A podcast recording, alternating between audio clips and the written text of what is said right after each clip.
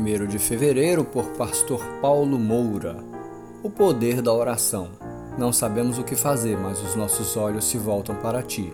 2 Crônicas 20, verso 12. O texto bíblico lido narra um acontecimento envolvendo o rei Josafá, rei de Judá. Informantes trouxeram a notícia de que o exército moabita tinha convencido o exército amonita a lutar contra Judá.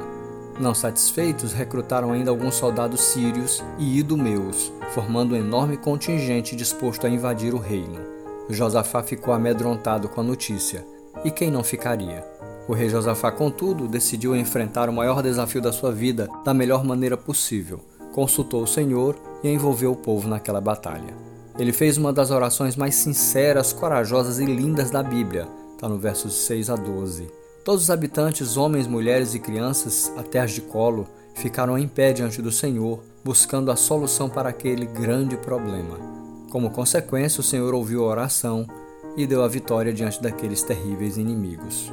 A oração move o coração de Deus em nosso favor. A oração impede o acesso de inimigos à nossa vida e família. Você está com medo e preocupado com alguma coisa? Está lidando com batalhas, desafios e não sabe o que fazer? Use a sua fé em Deus, o Todo-Poderoso, dobre os seus joelhos, clame ao Senhor. Se necessário, envolva sua família, amigos, irmãos em Cristo. Faça a sua parte e deixe Deus fazer a dele. Você vai se surpreender. Creia no poder da oração.